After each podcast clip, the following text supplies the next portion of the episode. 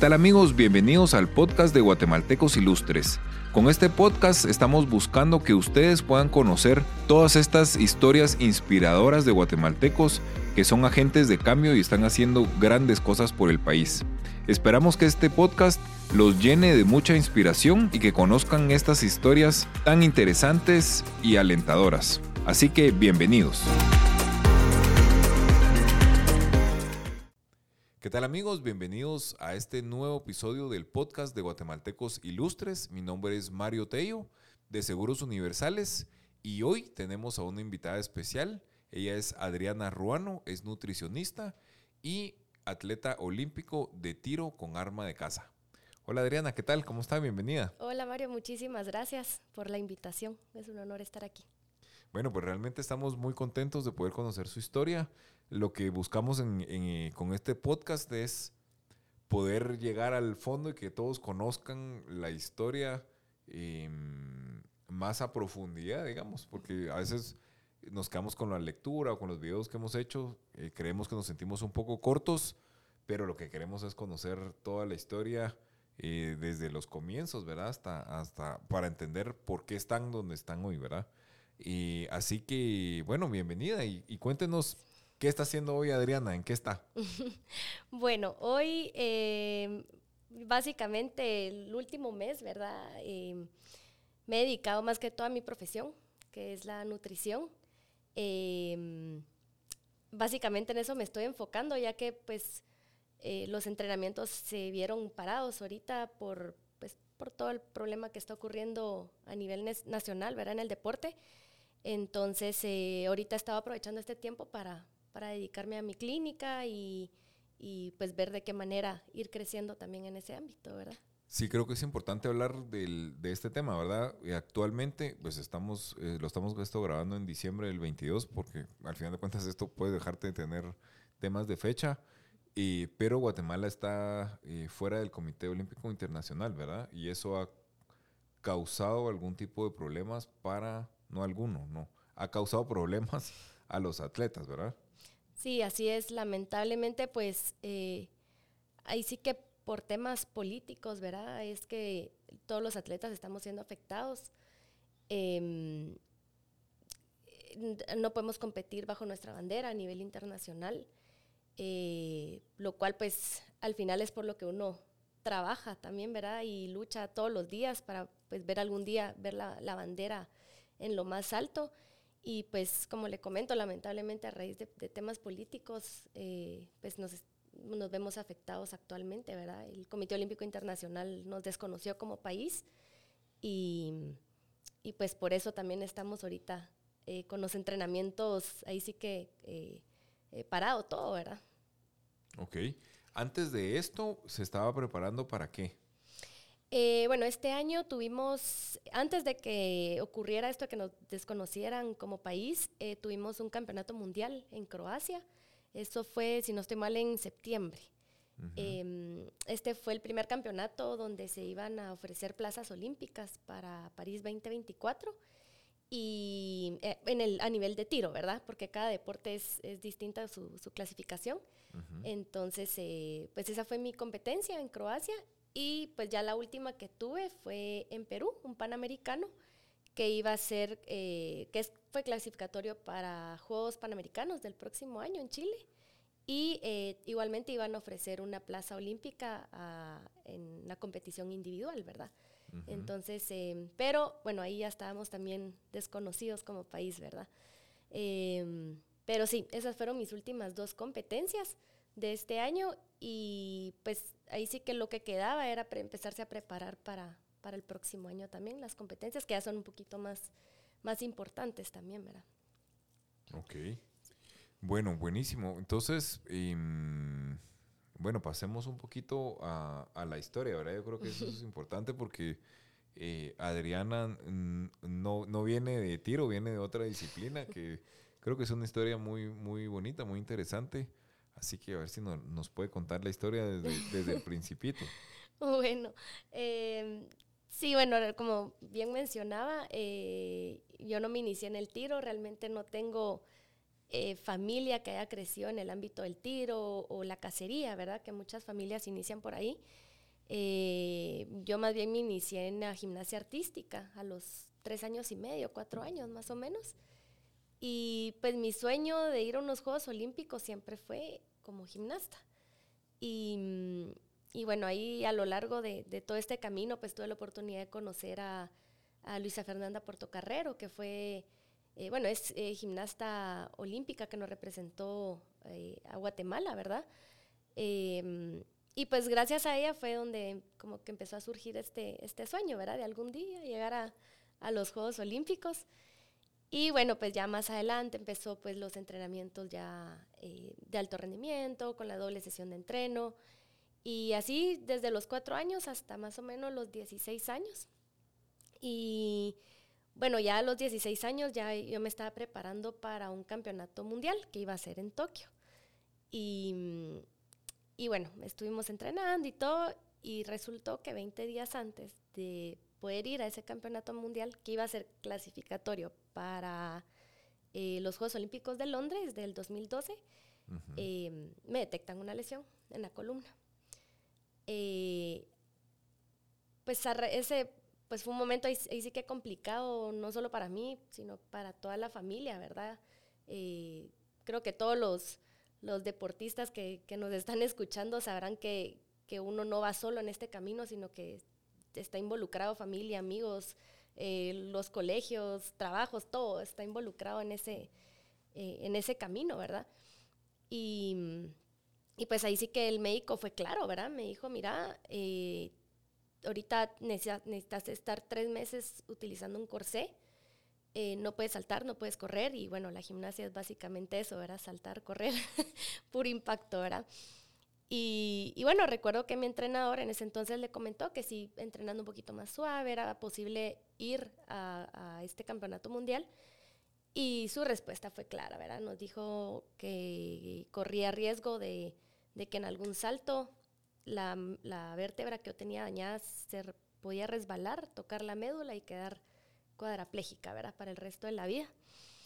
Y pues bueno, ahí fue que donde bueno, fueron años complicados, eh, mucho trabajo psicológico tema, sí, también. Un tema importante porque era, digamos, es una, es una y quería tocar ese tema por el tema de disciplina, porque, porque hay un tema de entrenamiento y yo creo que es importante eh, que todos conozcan el nivel de entrenamiento que tienen estas, estas chicas y como usted lo tenía en ese entonces, eh, el esfuerzo que realmente hacen para, para esta disciplina, ¿no? ¿Cómo, era, cómo era un día de, de, Adri eh, en ese entonces, no?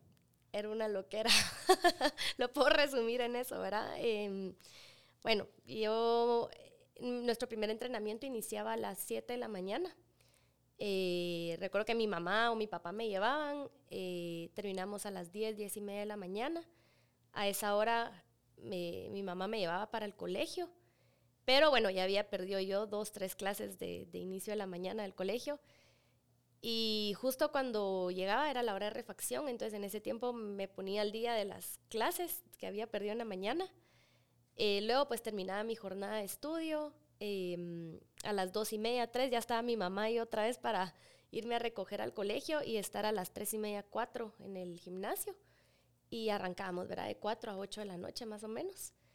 Y a las, a las ocho de la noche iba mi papá a recogerme después del trabajo y ya, nos íbamos a la casa a seguir estudiando, haciendo tareas. Y bueno, así era de lunes a, a viernes y los sábados que únicamente hacíamos una sesión de entreno de 8 a 11 de la mañana. Entonces, pues, la verdad es que no quedaba mucho tiempo para otras cosas, pero, pero sí, así era la, la rutina y el corre-corre, ¿verdad? No, interesante porque alguien me decía que, bueno, uno necesita, y, y, me acordé de ese tema porque, bueno, yo, yo había escuchado la, la historia de, de, Adriana antes, y, pero cómo, digamos, cuando habla de la comunidad, ¿verdad? Todos los que están involucrados, porque son el papá, mamá, el colegio, bueno, esa, todo el mundo está alrededor apoyando, ¿no? Sí. Sí, no, definitivamente creo que no, no me daría ni tiempo de, de, poder nombrar a todos los que han estado ahí sí que en, mi proceso deportivo. eh, mis papás, mi hermano, ¿verdad? Porque hasta los hermanos también, eh, digamos, mis, mis, papás, yo recuerdo que ellos estaban, eh, que me llevaban, me traían y básicamente pasaban más tiempo conmigo, se puede decir, ¿verdad? Entonces hasta los hermanos también es ese apoyo, ¿verdad? Que uno necesita a ellos. Los compañeros de equipo, los compañeros de colegio, porque en el caso de mis amigas del colegio me ayudaban a ponerme al día o me prestaban las notas que habían escrito en la mañana, ajá. Em, los directivos, todos los que están, el colegio en sí también, ¿verdad? Que la verdad es que me, me brindó mucho apoyo porque pues no fue fácil encontrar un colegio que me permitiera perderme las primeras tres clases del colegio, ajá, y encima llegar tarde. Eh, recuerdo también que me permitían a veces adelantar bimestres del colegio para poder participar a fin de año, que eran regularmente las competencias el psicólogo, nutricionista y demás equipo multidisciplinario, ¿verdad? Que están ahí, entrenadores. Entonces sí, sí es un, mar de gente. Y eso, digamos, a, en qué, ¿a qué edad era esa carga fuerte, digamos, como para entender? Eh, yo lo empecé más o menos a los siete años. A los siete años ingresé a la selección nacional y pues ahí fue cuando... Pero ya de siete tenía esa carga, digamos, de ir en la mañana, volver a entrenar en la tarde eh, ¿Y así por cuántos años? Uf, eh, desde los 7 hasta los 16 años, más o menos, casi 9 años, que sí fue eh, duro, el, como que ya fue más, ahí sí que alto rendimiento, ¿verdad? Lo que, es un atleta de alto rendimiento que vive, sueña y respira el deporte. Así es. ¿Y qué pasa en la mente? Porque es una niña, ¿no? Una niña de 7, de 9, bueno, ya después entra la parte de la adolescencia, pero... Pero ¿qué pasa en, la mente de una niña? Porque es como que tuviera un doble trabajo, pues, o sea, es una carga que el niño de, de 9, 10 años llega del colegio y se quiere acostar a ver tele, ¿no? Sí, sí, no, yo creo que, bueno, como fue algo que empecé desde, desde muy chiquita, em, y no sé, también yo siento que la gimnasia es un deporte en donde uno se llega a apasionar muchísimo.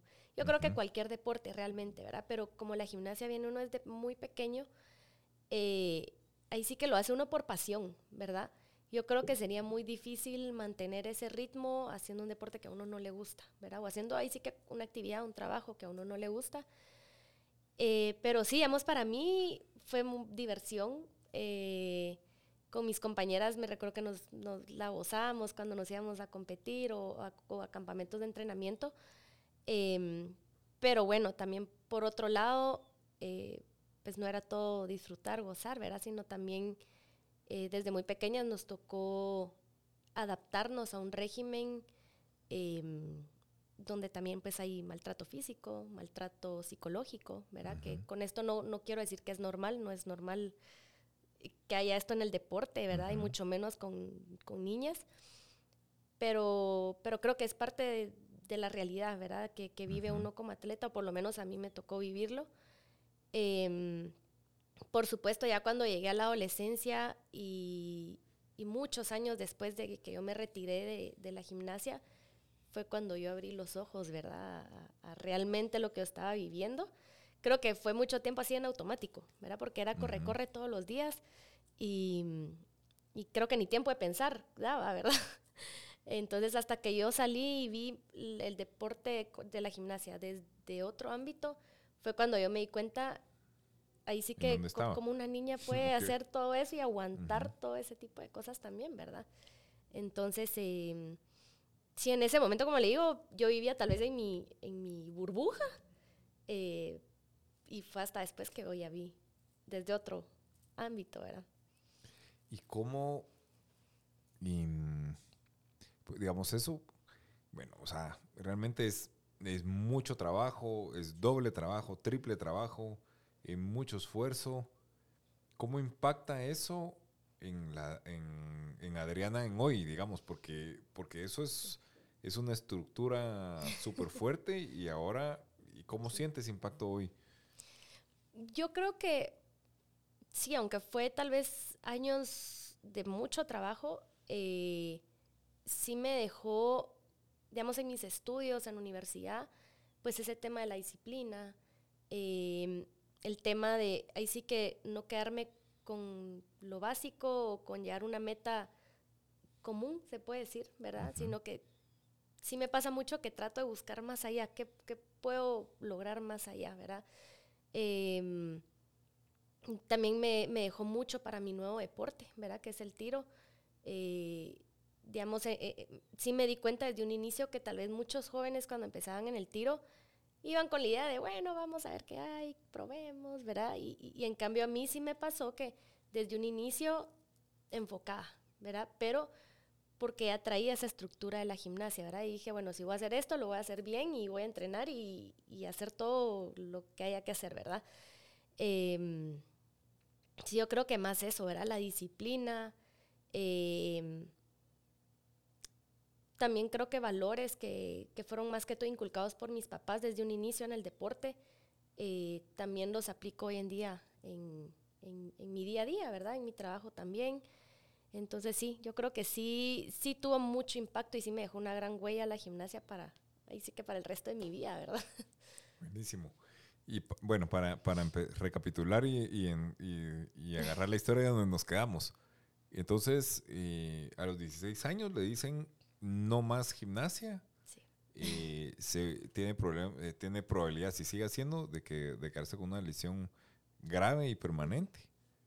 y se queda, después de trabajar 14 horas diarias, se queda como un niño regular, ¿verdad? Sí, sí. Y, ¿Y qué pasa? Y ahí entra, encuentra otra disciplina y, ¿qué pasa? Vamos, vamos, a tomarlo desde ahí. Bueno. ¿Cómo eh, llega ahí? Porque también eso es interesante, ¿no? Sí, sí, digamos. Em, bueno, ahí sí que lo que comentaba, ¿verdad? Para mí, estar tres meses fuera en un inicio fue, ¿qué voy a hacer? ¿verdad? Me voy a volver loca, solo el estudio, mm, ¿verdad? Volverse loco uno. Y bueno, esto de los tres meses de utilizar el corsé, estar para totalmente, se convirtió en un año, ¿verdad? Se fue alargando todo el proceso. Eh, de pasar a ocho horas a no hacer nada, me subí de peso, casi 30 libras me subí en un año. Eh, por supuesto, igual el régimen ese de, nutrición que yo llevaba antes ya no lo seguí y por eso también me subí de peso. Em, y sí, bueno, después de eso, eh, da la casualidad que el médico que me estaba tratando em, conocía este deporte. Y también uno de los mejores amigos de mi hermano em, le comentó a mi hermano en una ocasión, ¿verdad? Le dijo, mira, ¿por qué no le dices a tu hermana que se venga? Eh, en este deporte pues no va a llevar riesgo su columna como tal. Y, bueno, ahí sí que fue al año que, de recuperación que yo me animé a ir al tiro. Em, por lo mismo también, de, yo estaba desesperada ese año y necesitaba hacer algo más. Le dijimos al médico, mire, ¿qué deportes puedo hacer? ¿Cuáles me permite? Y pues ahí fue cuando me dijo, mire, de impacto, correr, todo eso, nada. Eh, tiro puede ser una opción, ¿verdad? Entonces, em, golf, cabal. Em, y bueno, ahí fue cuando me animé a ir al tiro, mi hermano me llevó, me recuerdo, y, pues por primera vez yo vi un arma, ¿verdad? Yo en mi vida había visto un arma, yo creo que ni en fotos también. Y cuando la vi, pues obviamente ese miedo, entre miedo y respeto hacia las armas, ¿verdad? No quería ni siquiera tocarla. Y bueno, ahí me dieron instrucciones de cómo se utiliza, lo básico era pues de, no apuntarle a nadie aunque esté descargada el arma, cómo cargarla, cómo colocársela. Y, y, bueno, y el mejor amigo de mi hermano, Rodrigo se llama, em, pues me lanzó un disco y, me dijo, bueno, tú trata de darle, ¿verdad? Y me lo lanzó y lo rompí, ¿verdad? El primero. Y ahí ya no rompí nada, pues por supuesto, suerte principiante, ¿verdad? Era solo para animarla. para animarme, ajá. Y mm, y ahí fue cuando, eso fue en diciembre del 2012 y ya pues en enero del 2013 yo me inicio en el tiro, ¿verdad? Eh, he de confesar que en un inicio no me gustó. La verdad es que ahí sí que son deportes totalmente contrarios, ¿verdad? Con la gimnasia. Eh, el tiro pues es al aire libre, em, es un deporte que tal vez no requiere mucha agilidad física como tal, pero por otro lado requiere mucha, mucho trabajo psicológico mucho esfuerzo mental. Y creo que por ese lado fue que a mí me empezó a gustar el deporte. Yo pasé tal vez un año donde no le encontraba mayor gracia. Eh, también el tema de tener que empezar desde cero algo, eh, cuando uno ya viene siendo, pues, eh, ahí sí que no es presumir, ¿verdad? Pero tal vez de, de, de, las mejores del país en su deporte a pasar algo nuevo que veo en mi vida. Aceptar las derrotas, porque fueron muchísimas por cinco años casi, ¿verdad? Que yo era la última en todas las competencias. Eh, el tema de la frustración, de saber que yo quería estar en la gimnasia, pero no podía, entonces tenía que adaptarme a este nuevo deporte. Y bueno, por el lado mental fue donde a mí me empezó como a, empecé a encontrar esa, eh, ¿cómo le puedo decir? Como, como gana al deporte, ¿verdad? Em, me ayudó mucho, digamos, el tema de, de, que fuera un deporte mental, el estar yo enfocada en mi burbuja, como que eso incluso me ayudó a sobrepasar también eh, pues lo que me, me estaba pasando con, con, el tema de la gimnasia, ¿verdad? Y, y pues sí, así fue como me, me, empecé a enamorar de este deporte también. Buenísimo, pero que, que, es como en la parte, lo que hablaba, ¿verdad? De la estructura de gimnasia, ya venía, o sea, era un atleta de alto rendimiento, sí.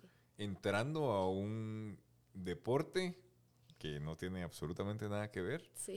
una cosa con la otra, pero traía esa estructura o ese, ese espíritu, ¿no? O sea, uh -huh. no llegó a jugar, sino que llegó a entrenarse para ganar. Sí, sí. Sí, bueno, realmente, tal vez el primer año, eh, yo le digo, digamos, yo lo platico con mis papás, tal vez los primeros dos, tres años después de lo de la lesión, yo como que los hubiera pasado en blanco, ¿verdad? Hay muchas uh -huh. cosas que yo no me recuerdo. Sí recuerdo que fue mm, pues no sé si se le puede decir que caí como en un tipo de depresión, no fue uh -huh. depresión, pero una especie de, ¿verdad? Eh, entonces sí, sí, digamos, sí, sí fue aceptar mucho también eso de las derrotas que comentaba antes. Eh, sí, venía del top. O sea, era venir Ajá. del top y a empezar de... De cero. De, de cero. cero. con gente que ya tenía muchos años y... Exacto. Sí, yo, yo creo que eso también me ha ayudado, digamos, para ahorita, ¿verdad? Que saber que en cualquier momento, digamos, ahorita en el, el tiro se puede acabar, ¿verdad? Digamos, uh -huh. la situación que estamos pasando ahorita. Y como que hay que tener esa gana, esa chispa de, bueno, no, eh, si no es por aquí, bueno, voy por acá y a darle, ¿verdad? A empezar uh -huh. con todo.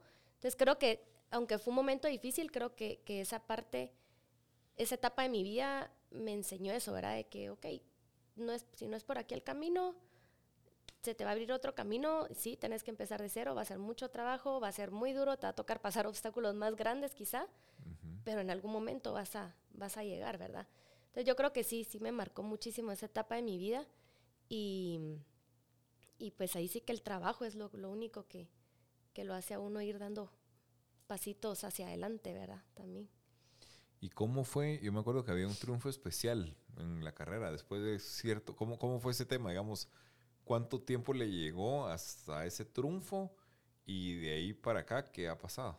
Eh, bueno, en el tiro. Sí, en el tiro, sí. Eh, uy, pasaron casi cinco años. Sí, yo me empecé, empecé en el 2013 uh -huh. y sí recuerdo que mi primera competencia así, que yo pude hacer un buen resultado fue en el 2017, fue. Uh -huh. No era una competencia grande, pero para mí sí lo era. Uh -huh. eh, recuerdo que competíamos con fue, tal vez 10 atletas extranjeros eh, y como éramos muy poquitos extranjeros, bueno, fue un campeonato nacional de Estados Unidos, pero nos hicieron una competencia extranjeros y, y, pues ahí mezclaban hombres y mujeres porque no éramos suficientes mujeres, nos metieron con ellos, ¿verdad? Y pues recuerdo que ahí eh, yo gané mi primera medalla. Y posteriormente, como en el tiro no somos muchas mujeres y aquí en Guatemala somos contadas con una mano, ¿verdad? Uh -huh. eh, recuerdo que para, para la prensa, digamos, fue como, wow, tiro, una mujer, ¿verdad? Y, y, pues recuerdo que ahí me hicieron mi primera, mi primera entrevista en el tiro. Uh -huh. Y me preguntaban que cuál era mi meta, que cuál era mi sueño.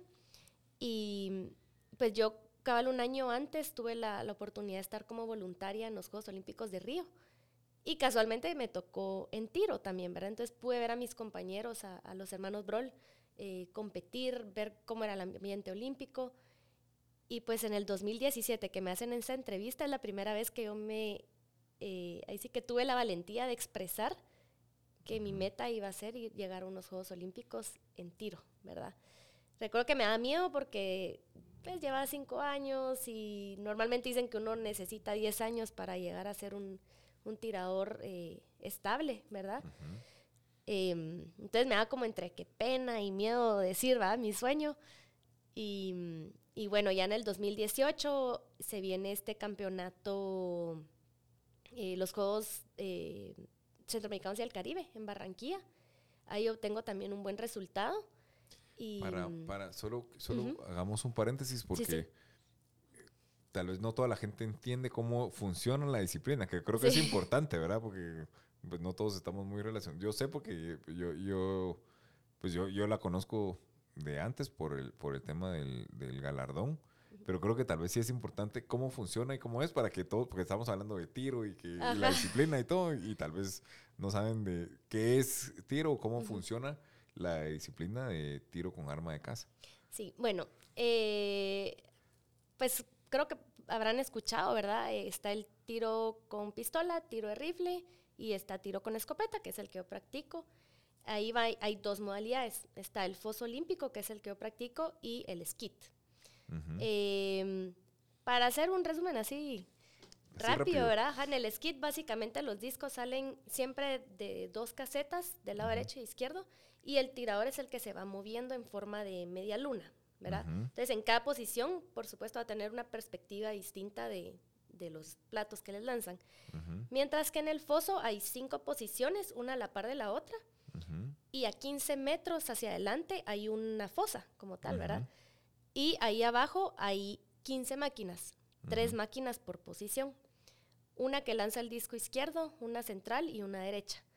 Entonces, eh, la competición es a 125 platos, dividido en dos días. Primer día 75, segundo día 50 platos. Y em, pues la idea es de que nosotros ya estamos encarados y no sabemos qué plato nos va a salir, si el izquierdo, el derecho o el central, ¿verdad? Además de esto hay varios esquemas, hay siete esquemas si no estoy mal. Eh, entonces dependiendo del esquema que le ponen a uno, puede hacer que el plato izquierdo de la 1 eh, sea más bajo, ¿verdad? Que si fuera el esquema 5, por ejemplo. Em, entonces realmente uno nunca sabe, esa es como la, chispita del, del, foso, ¿verdad? Que uno no sabe qué plato le va a salir. Y bueno, al terminar los 125 platos, se viene la final. Eh, en los últimos años han hecho, ahí sí que muchas modificaciones, ¿verdad? Entonces ahora entran 8 a la semifinal, los dividen en dos grupos de 4. O sea, ocho que son, ellos son, los que llegan son los que le pegaron a más los platos. Más, ajá. Sí, los primeros ocho que le pegaron más. Entonces, eh, digamos, el puesto uno, tres, los impares entran a una semifinal y los pares a otra semifinal. Y de ahí van a salir dos de cada, de cada semifinal y los dos mejores de cada una entran a la final. Y, y bueno, la, lo, lo bonito, digamos, de las finales es que eh, normalmente uno en los en la escopeta puede meter dos cartuchos. En caso uno no rompa el disco en el primer disparo, tiene chance de dispararlo con el segundo. En cambio, las finales no, solo nos permiten meter un cartucho. Si no se rompió la primera, cero, ¿verdad? Entonces, em, y pues así es como ya se define, ¿verdad? Aparte hay pues competición mixta, también que es a 75 platos, donde compite un hombre con una mujer, hacen equipo. Y aparte está la competición por equipos también, eh, femenino o masculino, ¿verdad? Esas son básicamente las, las modalidades que hay. Va, buenísimo. Entonces nos quedamos en el primer triunfo y después estaba para 2018, ¿verdad?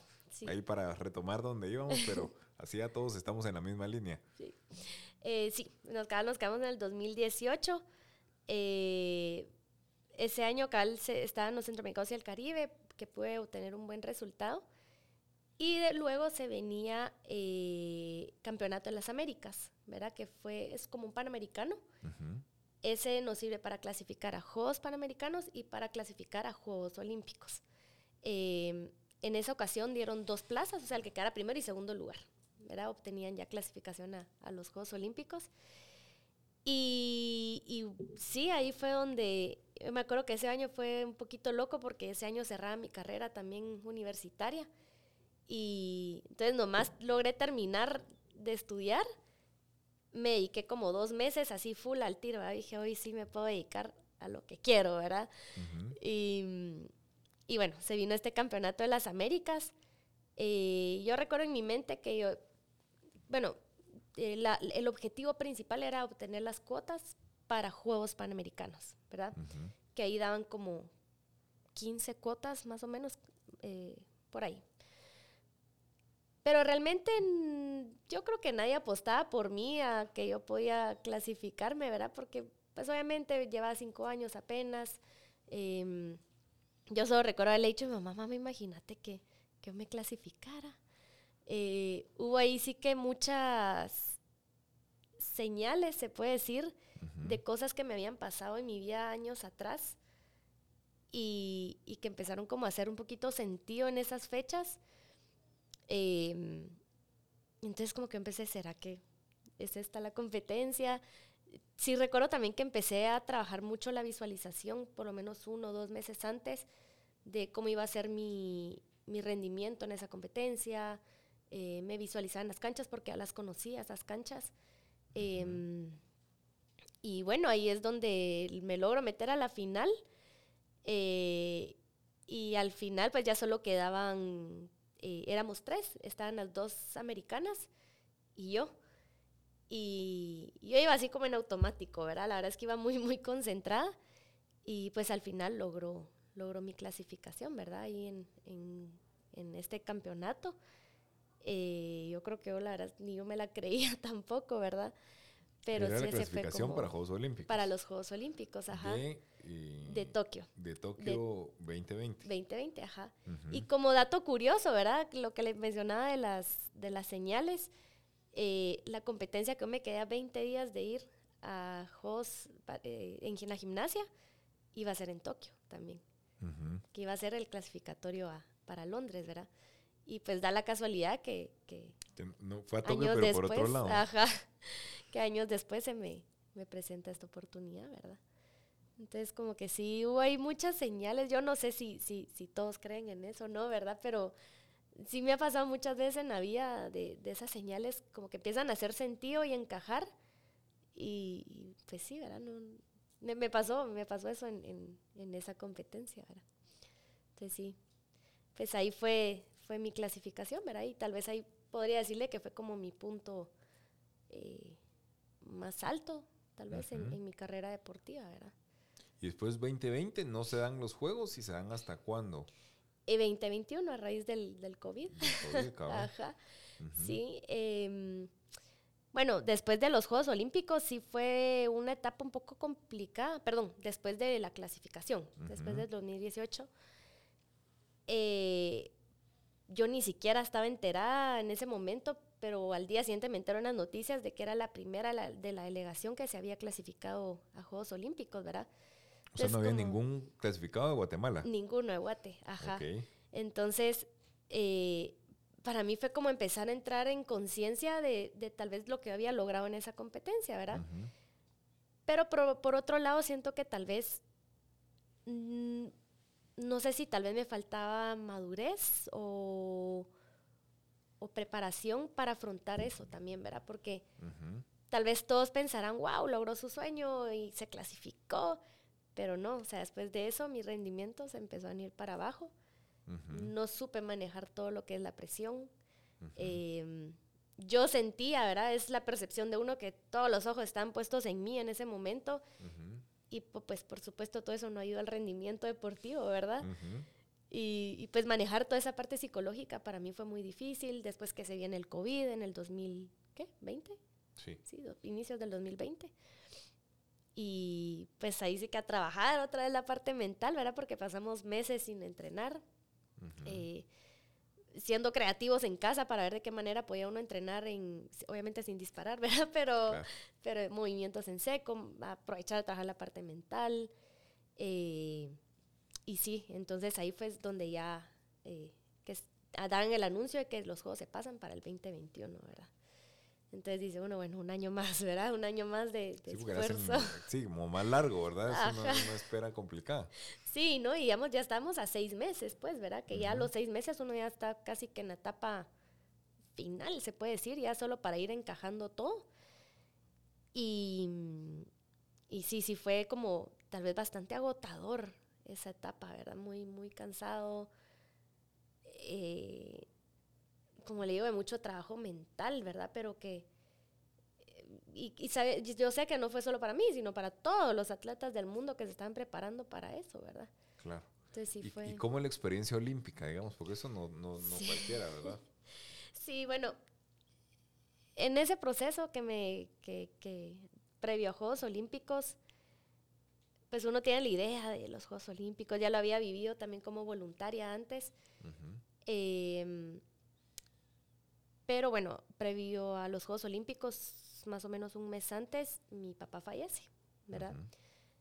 Y entonces, justo cuando me preguntan cómo es la experiencia de Juegos Olímpicos... No, tiene un, un, un, un ahí. Sí, es como que no puedo explicar muy bien porque siento que ese mes lo pasé como en blanco, se puede decir, ¿verdad? Como que solo dije, bueno, tenía, tengo este compromiso de ir a Juegos Olímpicos, hacer lo mejor que pueda, pero no estaba ahí, o sea, no, no, no, mi cabeza no estaba ahí, ajá.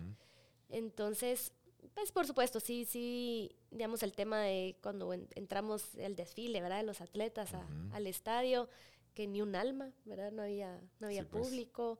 Entonces todo eso fue así como un shock para todos los atletas, creo yo, porque a veces uno espera esa, uy, ese ambiente olímpico, ¿verdad? Y que realmente no se vivió mucho.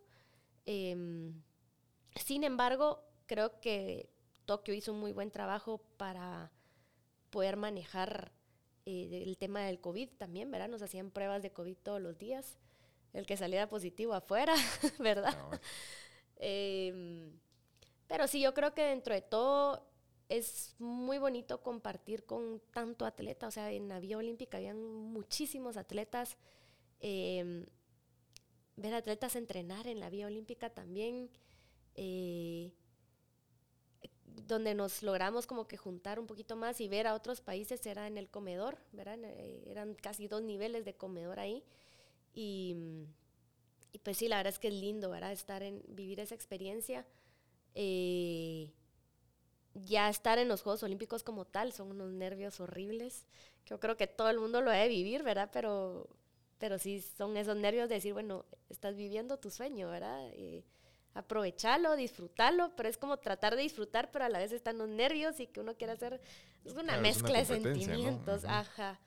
Sí, yo creo que lo puedo escribir así, una mezcla de sentimientos un cóctel ahí sí que de sentimientos y emociones que uno vive en ese lapso de 15 días, más o menos, que uno está ahí 10, 15 días, ¿verdad? Entonces sí, pero dentro de todo bonito, pues, ¿verdad? yo pues espero que, que Dios me dé la oportunidad de volverlo a vivir, ¿verdad? De una manera eh, em, más consciente, ¿verdad? Eh, más disfrutada, de una... Con, con, con, más madurez también, ¿verdad? Entonces, pero a ver qué pasa, ¿verdad? Pues sí, a seguir entrenando, bueno, entrenando cuando se pueda, ¿verdad? Pero, Exacto. Y mm, bueno, ya para, para ir cerrando, Adriana, y, mm, yo creo que es importante en el tema, tema de mujer, ¿no? Yo creo que ¿qué le podemos decir a, a, las, a las niñas o a las, o a las jovencitas que nos escuchan ¿verdad? Porque, digamos, gimnasia es una disciplina que pues sí es mucho de mujer, pero que también tiene esa, esa parte, ¿verdad? De, de, que puede haber algún, eh, digamos, cierto maltrato o algo. Hay cosas, ¿verdad? Hay líneas muy delgadas o áreas grises, ¿verdad? Que, que, hay que tomar en cuenta. Y, y después entrar a un, eh, a un deporte que es mayoritariamente de hombres. Sí. Eh, digamos, ¿qué consejos les podemos dar a, alguien, bueno, chica o chico que nos esté escuchando y que quisiera lograr este eh, algún sueño, que quisiera llegar a, a, unas Olimpiadas, que yo creo que es el, el, sueño de la mayoría de los atletas, a menos de los que juegan fútbol. Eh, bueno, que también pueden llegar, pues, pero, pero, pero tal vez pueden estar enfocados en otra cosa. Pero de ahí, el resto de los atletas son las Olimpiadas, ¿no? Exacto. Sí, eh, yo creo que más que todo, eh, pues a los niños, a los jóvenes, ¿verdad? Eh, tener claro que, uno en el camino se va a encontrar con muchos eh, obstáculos, ¿verdad? Yo creo que eso sea deporte, sea universidad, el estudio, sea el trabajo, cualquier sueño que uno se quiera poner y mientras más grande sea, más obstáculos se van a poner, ¿verdad? Entonces yo creo que eso es lo principal, nada va a ser fácil, nada va a ser regalado. Eh, creo, yo creo que es muy importante, ahí sí que, que la generación de ahorita, los jóvenes estén conscientes de eso, ¿verdad? Porque siento que a veces quieren las cosas ya, ¿verdad? la desesperación, ajá. Y pues no es así. Em, y pues segundo, yo creo que algo que, que a mí me gusta cada vez que yo me propongo una meta, un sueño, es primero saber el por qué lo estoy haciendo, ¿verdad? Me va a servir para esos momentos difíciles en los que ya quiero tirar la toalla, pero segundo también para, porque yo soy creyente de que uno, si uno va a hacer algo, es también para marcar vías, ¿verdad? Entonces, ponerse, cuando uno se pone una meta o un objetivo, pues siempre también, ver de qué manera uno puede marcar la vida de otros de manera positiva, ¿verdad? porque pues creo yo que por gusto llega uno a alcanzar una meta si uno no dejó nada al mundo, ¿verdad? Entonces creo que eso es básico, ver de qué manera apoyar a los demás, jalarlos, ¿verdad? Jalar a los compañeros a seguir creciendo. Y, y sí, ahí sí que independientemente de la meta, el objetivo que sea, como le digo, el deporte, lo que sea, em, eso, ¿verdad? Hacerlo con valores, yo creo que es básico, es algo que también me ha marcado a mí en la vida. Eh, me ha tocado vivir el hecho de que lo estén apachando a uno, el que le quieran meter zancadilla a uno, eh, por personas que, que no compiten o que no llevan su proceso, su camino con valores, ¿verdad? Y al final solo se le hace daño a los demás, entonces creo que para mí es básico eso. Eh, ahí sí que aunque uno no llegue a la meta, pero mantener uno sus valores y sobre todo la dignidad también, ¿verdad? Em, yo siempre lo he dicho, si, si no tengo que ir a los Juegos Olímpicos otra vez, eh, bueno, perdón, o sea, si me dijeran ir a Juegos Olímpicos otra vez, perdiendo mi dignidad, prefiero decir no. ¿Verdad? Creo que eso sí es básico y, que mucha gente está dispuesta a perder su dignidad con tal de llegar a un objetivo, ¿verdad? O sea, perder su dignidad y sí que eh, haciéndole daño a otros, eh, viendo de qué manera se facilita el camino y pues creo que al final no le deja uno satisfacción de nada, ¿verdad? Entonces creo que esos tres puntos son los que me gustaría pues, recalcarles, ¿verdad? Buenísimo, muchas gracias, interesantísimo, ¿verdad? El objetivo, pero, pero por el camino correcto, ¿verdad? No, no por el camino corto y, y realmente los atajos no existen, ¿no? Exacto. Pues yo siento que existen, ¿verdad? Pero al final hay gente que tal vez se logra facilitar las cosas para llegar a la meta, que tal vez uno también tiene la misma meta, pero al final, ¿qué satisfacción le va a dar a uno? O sea, yo sí creo que llegar a la meta y decir, eh, llegué aquí haciéndole daño a este, facilitándomelo por esto, no va a tener ninguna satisfacción realmente, pienso yo, ¿verdad? No sé. sí, me llamó mucho la atención porque cuando me dijo, necesita 10 años para poder Em, digamos, poder tirar estable, ¿no? Eso fue lo que dijo. Y, y, y está la, esta la teoría de las 10.000 horas, ¿no? Y que dice, dedíquese, y son, cabal, las 10.000 horas son 10 años, dedicarse dos o tres horas diarias en cualquier disciplina, y eso lo va a volver a un experto en cualquier disciplina, en cualquier disciplina, o sea, en, en, dos años no va a poder, eh, o sea, con dos mil horas no va a poder hacerlo de diez. No. Eh, y creo que eso es, eso, eso el, en el fondo del mensaje creo que es ese, ¿no? Sí, tener paciencia, ¿verdad? Y pues creo que también algo importante, en el camino he experimentado muchas cosas, ¿verdad? Pero creo que también el tema de la resiliencia, ¿verdad? Porque, digamos, yo me pude haber quedado con que, ah, no llegué a los Juegos Olímpicos, eh, pero Después traté de ver cómo llegaba como juez de gimnasia, no me gustó. Me fui como voluntaria, ¿verdad? Y pues dije, bueno, por lo menos ya llegué a unos Juegos Olímpicos como voluntaria.